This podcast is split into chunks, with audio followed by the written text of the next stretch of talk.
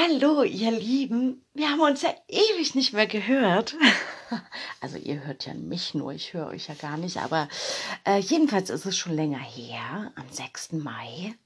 Da hat das Neue noch, alles Neue der Mai gemacht. Und jetzt stehen wir schon fast im Juni drinne. Es ist Wahnsinn, die Zeit vergeht so schnell. Und es ist auch ganz viel passiert. Und ich, ja, deswegen hatte ich auch gar keine Zeit hier mal auf Rekord zu drücken. Ich war nämlich bin immer noch ein Stück weit dabei, so im Abhakmodus, also die ganze To-Do-Liste abzuhaken, damit ich dann einen ruhigen Sommer habe. Oh yes. Also die Katze ist schon kastriert, das Auto ist typhisiert und ähm, Genau, ein Schulranzen wurde gekauft, weil meine Tochter ja in die Schule kommt dieses Jahr. Die Zuckertüte ist fertig und jetzt stehen eigentlich nur noch der, äh, die blöde Steuererklärung, yippie, und der Geburtstag meiner Tochter jetzt am Samstag. Also am Freitag hat sie ja Geburtstag, am Samstag feiern wir. Und ähm, da war doch noch was. Ah ja, Passbilder machen, Ausweis verlängern, Reisepässe beantragen. Aber daran denken wir jetzt nicht. Nein, ich habe mein Feenorakel wieder zur Hand genommen. Ich dachte, also eigentlich ein schönes Ritual. Das ist ein schönes Ritual. Hm, falls man es hämmert hört, mein Sohn äh, baut sich gerade seinen Schrank zusammen. Und er braucht nicht meine Hilfe. Das finde ich natürlich sehr, sehr schön. Ich finde es schön, so einen selbstständigen Sohn zu haben. Okay, wartet. Also, ich frage jetzt mal das Feenorakel, was es als Impuls uns heute mitgeben kann. Okay. Schutz. Okay. Du bist ein Lichtarbeiter der neuen Zeit und stehst unter ganz besonderen Schutz. Vielleicht hast du dich in der letzten Zeit etwas verloren oder überfordert gefühlt. Aber wir können dir versichern, dass du auf Schritt und Tritt begleitet wirst. Und wir dafür sorgen, dass du gut geerdet und gestärkt durch diese aufregenden Zeiten gehst. Falls du dich wegen einer bestimmten Sache fürchtest oder Angst vor einer gewissen Herausforderung hast, wisse, du kannst uns Naturwesen, deine Engel, Geistführer oder Ahnen rufen, dass wir dir eine extra Portion Schutz geben können. Wir sind viele in der geistigen Welt und können dir in jeder Situation helfen und dich rundherum beschützen. Gehe raus in die Natur und verbinde dich durch deine Füße mit der Erde und mit deinem Herzen mit den Engelreichen. Und wir werden uns bemerkbar machen. Du wirst es sofort spüren und eine ganz bestimmte Botschaft von uns erhalten. Auf jeden Fall ist jetzt eine gute Zeit, um Schutzenergien zu bitten, damit wir dich damit ummanteln und dich führen dürfen. Oh ja, ich weiß nicht, ob ich das Gefühl habe, dass ich im Moment Schutz brauche. Erdung ist sehr gut. Erdung ist wirklich gut, weil ich äh, ähm, mitbekomme, dass ich wirklich durch das viele Schaffen und Organisieren und dann bin ich ja auch so vom, vom Wesen her, dass ich mich auch schnell verzettle. Und deswegen habe ich mir Zettel an meinen Türrahmen gemacht, dass ich genau weiß, welche Dinge noch wichtig sind abzuarbeiten, damit ich dann wirklich einen freien Geist habe. Oh mein Gott, ich bin froh, wenn ich das geschafft habe. Weil, weil, schön, da verschlucke ich mich gleich. Weil, oh, jetzt gerade eine dicke Wolke vor der Sonne und ich habe reingeguckt. Ähm,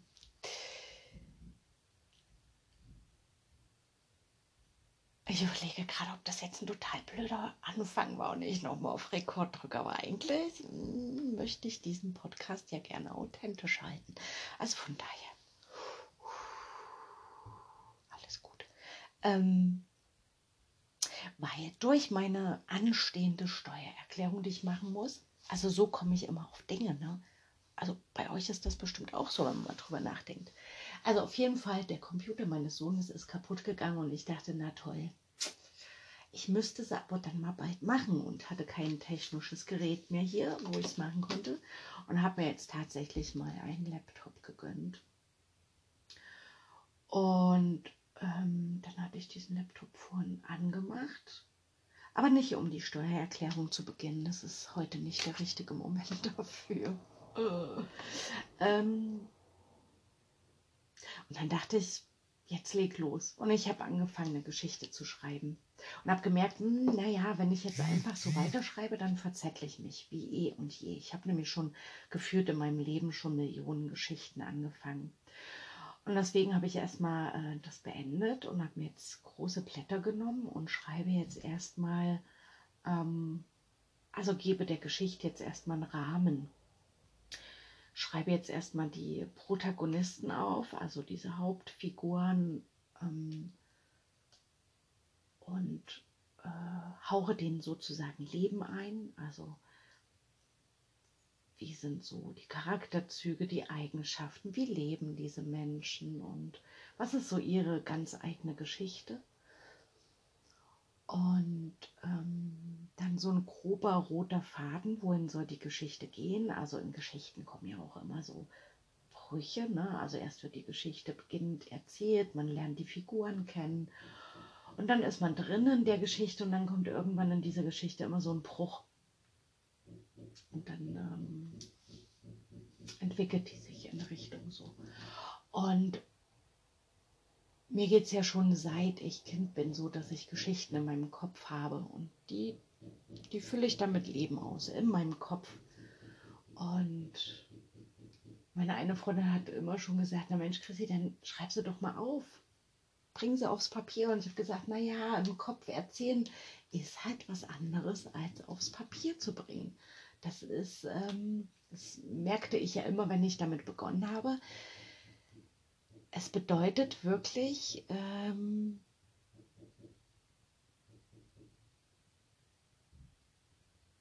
sie so aufs Papier zu bringen, dass der andere die Geschichte auch verstehen kann und führen kann. Also das, was in meinem Kopf passiert und was dann äh, gefühlsmäßig passiert, dass das dann bestmöglichst bei dem Leser auch passiert. Also dass er die Geschichte fühlen kann. Das ist echt eine hohe Kunst. Und aber ich gehe sie an.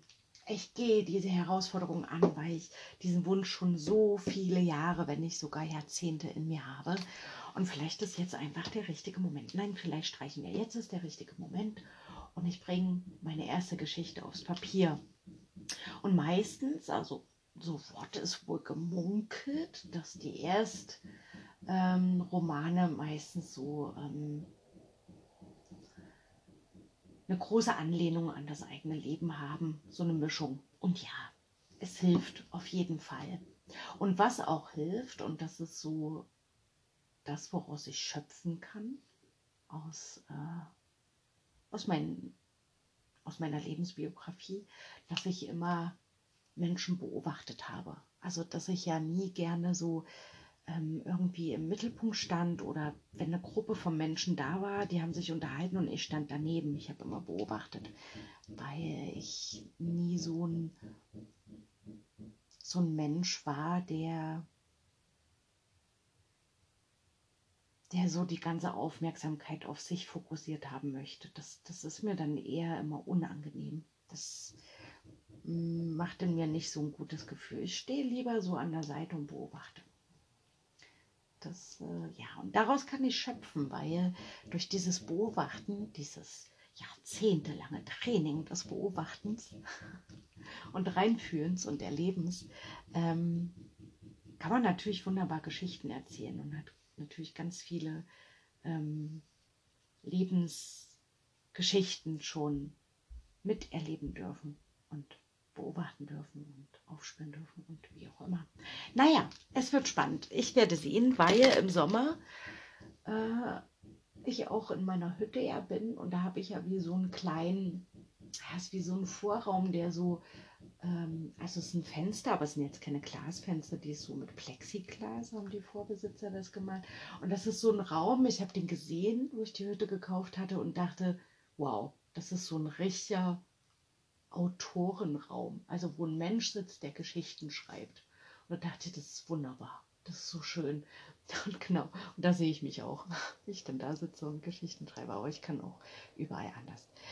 Ja, das ist so im Moment ähm, mein Fokus, weil wir ja das letzte Mal dabei waren, ne? dort, wo die Aufmerksamkeit äh, dahin gerichtet ist, da strömt die ganze Energie hin. Und von daher strömt jetzt im Moment gerade meine Energie in Geschichten erzählen und auch wieder ein Stück weit kreativ werden, wieder langsam rauskommen aus diesem ähm, Alltagsgewusel von ähm, bürokratischen Mist, was mir überhaupt nicht liegt, aber wem liegt das schon außer Bürokraten? Genau, und dass ich wieder so meine Lebendigkeit spüre. Die spüre ich dann nämlich nicht in solchen, in solchen Prozessen. Da bin ich wirklich ähm, sehr weit entfernt. Da bin ich irgendwie anwesend. Also ich bin schon in meinem Körper, aber na, nicht wirklich da. Nimmt das überhaupt hier noch auf? Das ist sehr spannend. Nö, nimmt gar nicht auf. Krass.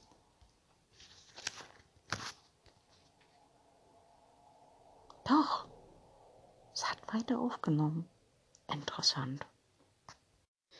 Es hat weiter aufgenommen, ne? Das ist doch wunderschön. Ach, meine Podcasts, die sind echt, äh, phänomenal. Was sagte mein Sohn heute zu mir? Mutti, dein, dein WhatsApp-Status, der ist legendär. Weil seine Freunde und von meinen Freunden halt die Kinder, die äh, habe ich ja mit in meiner Telefonliste und die sehen das dann immer und finden das immer total cool, wie man doch als, als ältere Frau, also Mütter sind ja generell immer alt, ne? wie man als so alte Frau noch sowas machen kann. Also wirklich, wie kann man denn sowas noch machen? Ja, also manchmal habe ich das eben, wenn ich so sehr verkopfte Dinge machen muss, Aufgaben erledigen oder ganz viel ähm, räumen muss, dann mache ich danach als Ausgleich immer so verrückte Videos oder schneide ich irgendwelche Videos zusammen und setze sie dann in meinem Status, um andere Menschen zu erfreuen an meiner, an meinem ich bin gar nicht so alt sein. Ne? Also das ist sowieso so eine Sache. Hm. Das hatte ich auch immer, ne, wenn ich ein Thema erzähle. Das hatte ich letztens mit meiner Freundin.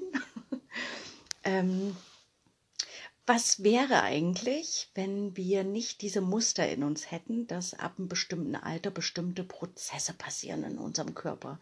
Also, das merke ich ja im Freundeskreis. Wir sind ja alle ähm, jetzt über 40 mittlerweile, sind wir alle angekommen. Ich gehe schon auf die 50 zu.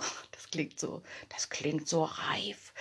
Und ähm, da beginnt es bei den einen oder anderen dann schon, dass dann so kommt wie, ach naja, also wenn man mal sagt, man ist erschöpft oder man hat Rückenschmerzen, weil man einfach blöd gehoben hat oder so. Naja, Chrissy, wir sind ja jetzt auch in dem Alter. Wo ich dann immer innerlich denke, nee, wir sind nicht in dem Alter, sondern ich habe heute einfach mal einen ganzen Tag das Haus meiner Mutti geputzt zum Beispiel. Ich glaube, da wäre selbst eine 20-Jährige erschöpft. Vielleicht hätte sie es noch nicht mal angegangen. Ja? Also das hat mit dem Alter jetzt mal nichts zu tun. Und ähm, ich merke da auch so eine echte innerliche Abwehr, so diese, diese innerliche Haltung, dass dass man ab einem bestimmten Alter bestimmte Dinge nicht mehr machen kann, dass man dann viel langsamer wird. Also vielleicht ist es so, aber ich habe immer das Gefühl, dass ähm, das Ganze nicht so einen natürlichen Prozess übergeben wird, sondern diesen Mustern, die angelegt wurden. Also wenn ich sehe, was ich als Kind beobachten musste, ähm, wie Eltern gealtert sind. So, so nicht, nicht gesund gealtert. Ich weiß nicht, wie ich jetzt die richtigen Worte dafür finden kann, aber es ist alles so, weil die Verantwortung so abgegeben wurde. Also nicht mal selbst hineingehorcht wurde, was kann ich eigentlich meinem Körper Gutes tun? Also einfach auch mal so eine Dankbarkeit zu haben, was dieser Körper alles schaffen muss, was für ein Wunderwerk das ist, mit was er alles umgehen muss. Und dafür finde ich, ist mein Körper wirklich, also der hat einen Orden verdient, was der alles leistet. Und dafür bin ich unglaublich dankbar. Wie zum Beispiel, ist jetzt vielleicht, äh, ja, wirkt jetzt nicht so dolle, wundermäßig, aber ähm, ich hatte vorgestern echt eine richtig schlimme Zahnfleischentzündung an meinem Weisheitszahn. Und ich ahne, wenn ich dann zum Zahnnotarzt gegangen wäre, dass mir dieser Weisheitszahn äh, gezogen worden wäre. Also das ist meine Erfahrung, dass dann immer ganz schnell irgendwie etwas gemacht wird, ohne ähm, dass ich jetzt meinem Körper Zeit gebe, sich selbst zu heilen, weil das kann der. Und ich habe dann ähm, was ich ja sowieso jeden Morgen mache, mit ähm, Kokosöl Öl ziehen, dann bewusst an dieser Stelle. Dann habe ich nochmal meinen mein, ähm, mein Fokus sozusagen drauf gelenkt und so innerlich Heilenergien hingesendet und dann Salbeiblätter zerkaut und draufgelegt und siehe da, die Entzündung ist zurückgegangen. Also der, die Stelle ist wirklich komplett geheilt und das wirkte an dem Tag noch überhaupt nicht so. Also es war wirklich richtig schlimm. Aber siehe da, unser Körper ist wirklich mit, mit Unterstützung von uns. Also es kommt auch auf so eine innerliche Einstellung ähm, darauf an. Also ist meine Erfahrung. Ähm, kann der ganz viele Wunder leisten. Ja, genau, weil, also weil, komme ich jetzt von Zahn auf Tod? Das ist auch immer faszinierend, was in meinem Kopf abgeht. Also, ist ein neues Thema. Ähm, weil ich vor ein paar Tagen habe ich erfahren, dass ein Mensch, den ich öfters begegnet bin, also ich versuche es jetzt so neutral wie möglich zu erzählen, um auch den Menschen und die Familie zu schützen. Ähm, also jedenfalls bin ich diesen Menschen öfters begegnet und wir haben auch zusammen äh, gegrillt. Also jedenfalls kannte ich jetzt nicht direkt diesen Menschen so intensiv, aber zumindest so sehr, dass ähm, ich sehr betroffen war, weil ich erfahren habe, dass dieser Mensch verstorben ist. Und zwar in einem wirklich jungen Alter, also noch nicht mal 53 Jahre. Und das hat mich so betroffen gemacht. Und dann auch diese, mm, diese Unbeholfenheit, die ich dann so gespürt hatte, wenn ich den, oh, ich muss immer aufpassen, wie ich es erzähle, dass es wirklich äh, geschützt bleibt. Also diesen Menschen, die noch da sind, also Familienangehörigen, denen ich ja auch begegne, wie gehe ich damit um? Also ich weiß nicht, ob ihr das kennt, ob euch das schon geschehen ist, aber so dieser Satz, mein herzliches Beileid oder mein, mein tiefstes Beileid oder so, das, das wirkt alles so unbeholfen und so poltrig und so, also was heißt poltrig, aber so. Also ich bin ihnen noch nicht begegnet. Also ich bin ihnen vorher begegnet, da wusste ich aber noch nicht, dass dieser Mensch gegangen ist. Und jetzt merke ich an mir, oh, hoffentlich begegne ich nicht. Aber es ist so, so doof. Also es ist doch blöd. Also, ach, diese Unbeholfenheit. Und dann fiel mir dieses Buch wieder in die Hand, was ich, glaube vor ein, zwei Jahren gelesen hatte, und zwar Besuch im Himmel. Faszinierend, dass dann so etwas mir immer in die Hände fällt, wenn dieses Thema mich berührt. Und da geht es ja in dieser Geschichte darum, wie die Erzählerin ähm, ihren Papa begleitet in der letzten Woche, wo er dann im Sterben liegt. Und die Zeit danach, wie der Papa sie besucht und ihr alles zeigt im Himmel und auch nochmal so eine Dankbarkeit, ähm, wie sie ihn begleitet hat.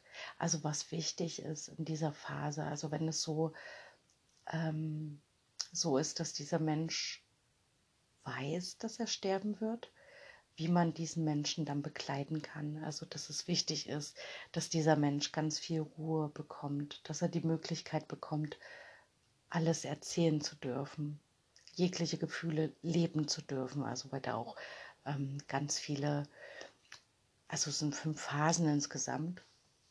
So diese erste Ablehnung und dann Wut und Zorn und dann aber auch ähm, diese Akzeptanz am Ende. Und naja, und dass es ganz wichtig ist, dass Dinge, die geschehen sind, dass die verziehen werden. Also dass so ein Prozess des Verzeihens, damit dieser Mensch wirklich loslassen kann und der Übergang so leicht wie möglich gestaltet wird. Ja, und diese Geschichte lese ich gerade auf meinem Balkon, der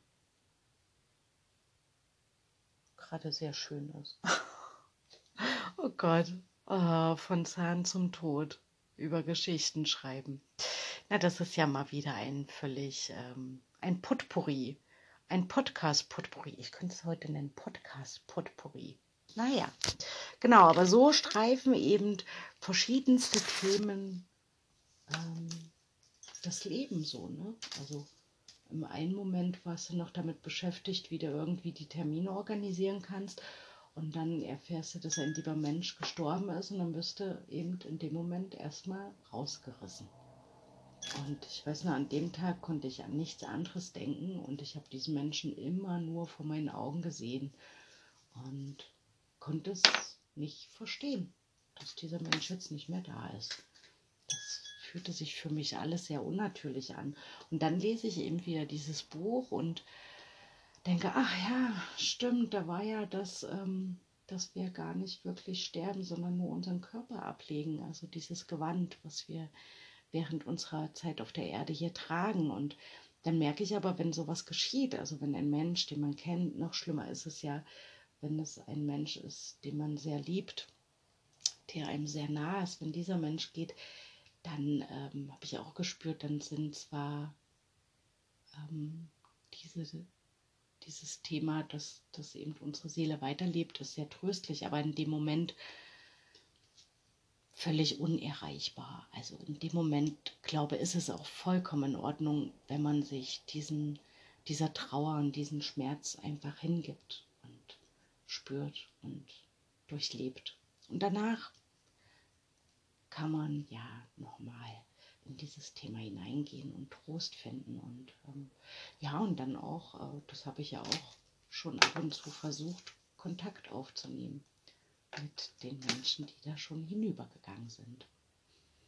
Das wird sowieso, ich glaube, das wird die spannendste Reise dann nochmal, unsere letzte Reise, was ja eigentlich gar nicht die letzte Reise ist, die wir schon so oft vollzogen haben.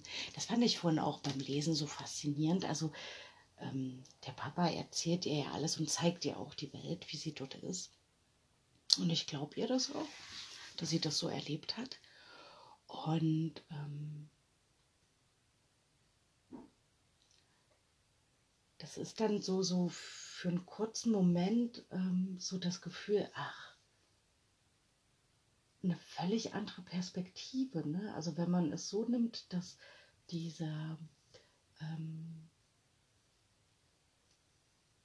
also dort, wo wir hingehen als Seele, dass das eigentlich der Ort unseres, also unser Zuhause ist, dort, wo wir alle herkommen. Und dass hier das Leben auf der Erde eigentlich wie so eine Reise ist, ein kurzer Besuch. Und dass wir das aber alles nur vergessen haben und glauben, aufgrund unseres Egos, der auch wichtig ist, dem wir auch danken dürfen, aber unser Ego bindet uns eben an dieses irdische Dasein hier und äh, macht uns glaubhaft, dass das, was hier ist, das ist, was uns ausmacht, was wichtig ist. Und ähm, das Einzige, was was zählt und dass das hier unser Zuhause wäre. Aber das hier ist unsere Schule des Lebens, wo wir ganz viel mitnehmen dürfen und dann kommt das rein in den Rucksack und dann nehmen wir das mit nach Hause und dürfen uns das auch dort nochmal betrachten. Und ja, und dann dort, wo wir hinkehren, ist dann tatsächlich zu Hause. Ich glaube, deswegen ist auch immer so diese tiefe Sehnsucht nach einem sicheren, liebevollen Zuhause, wo alles schön ist. Weil ich glaube, wir haben schon dieses Wissen. Also komplett vergessen ist es nicht, sondern dass das ganz tief in uns ruht und dass ähm, wir deswegen alle eben diese, diese Sehnsucht haben, aber gar nicht wissen, woher diese Sehnsucht kommt oder wohin die geht. Aber wir erfahren sowieso alle, früher oder später. Ich werde jetzt nicht sagen, ich freue mich schon drauf, das wäre wieder sehr morbide. Nein, ich liebe dieses Leben hier, aber ähm, ich weiß nicht, wie es äh, sein wird, wenn ich in, mein, in diesen Prozess hineingehe, aber jetzt kann ich sagen, ich bin echt neugierig drauf. So 25 Minuten Potpourri. Okay, ihr Lieben, also ich hoffe, es war nicht ganz so chaotisch und ganz so wirr. Und ähm, ja, ich bin gespannt, wie es jetzt mit der Geschichte jetzt hier weitergeht. Ich werde die auch an meine weiße Wand hier hängen und dann sehe ich die jeden Tag und es wird sich weiter, weiter füllen und weiter lebendig werden, diese Geschichte und werde das mal fokussieren, so meinen ersten Roman. Oh ja. Ist auch so schön, wenn das alles so neu ist. Ne? Ich habe ja dann auch, wenn die Geschichte dann geschrieben ist, wie es dann überhaupt weitergeht wird spannend. Ich freue mich. Ich freue mich total auf diesen Prozess. Genau. So, ihr Lieben, also dann wünsche ich euch heute ist Pfingstmontag. Übrigens hat gestern meine Mutti ähm, festgestellt, dass meine Schwester und meine Nichte haben nicht angerufen zu Pfingsten. Ich sage, Mutti, also irgendwie, also äh, Pfingsten ist jetzt auch an mir vorbeigerauscht. Ich meine, ich freue mich, dass ich ausschlafen kann. Aber ansonsten ist das jetzt nichts, was ich jetzt groß zelebriere. Aber naja, meine Mutti legt da schon sehr viel Wert drauf. Ach Mensch, die Mutti. Na gut, ihr Lieben. Also dann, ich wünsche euch einen wunderschönen Pfingstabend, Montag. Es ist ja schon halb sieben gleich. Genießt noch die Abendsonne. Es ist jetzt so herrlich. Ich hoffe natürlich, dass es auch ab und zu regnen wird für unsere Pflanzen. Aber ansonsten, die Sonne tut einfach nur gut. Ja. Seid alle gut beschützt. Bis später. Tschüss.